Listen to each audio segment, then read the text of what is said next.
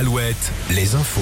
Denis Lebars, bonjour. Bonjour Arnaud, bonjour à tous. Trafic interrompu entre Cholet et Nantes ce matin. Oui, nous vous l'annoncions depuis 5 heures. Ce matin, c'est une nouvelle opération escargot organisée depuis 8 heures dans les Mauges et le pays nantais. Les tracteurs ont emprunté la nationale 249 et convergé vers Valette. La route est coupée dans les deux sens de circulation. Il y a entre 3 et 4 km de bouchons de part et d'autre. 74 000 euros l'amende infligée en Italie au groupe Lactalis. Le ministère italien de l'Agriculture a infligé au groupe mayennais une amende pour pratique déloyale sur le prix du lait. Il est reproché à la multinationale d'avoir abaissé l'an passé le prix payé aux producteurs laitiers italiens. Des accusations réfutées par Lactalis. Le numéro 1 mondial des produits laitiers compte d'ailleurs faire appel de cette amende.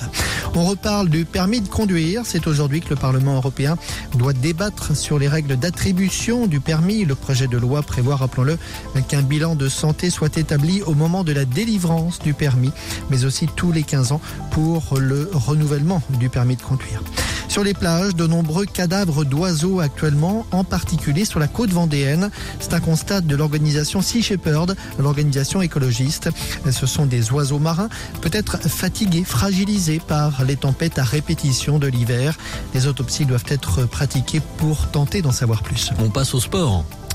Au lendemain de ses 50 ans, Charles Caudrelier remporte l'Arkia Ultime Challenge, la première course autour du monde en solitaire et en trimaran ultime.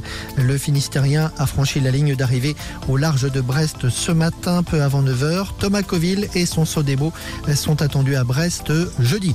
Et puis en foot, le SCO n'y arrive plus, décidément. Actuellement, les Angevins battus à Caen hier soir concèdent leur quatrième défaite en 5 matchs.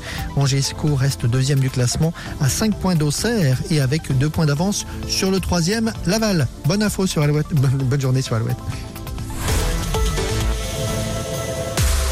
Alouette toujours plus de hit, toujours plus.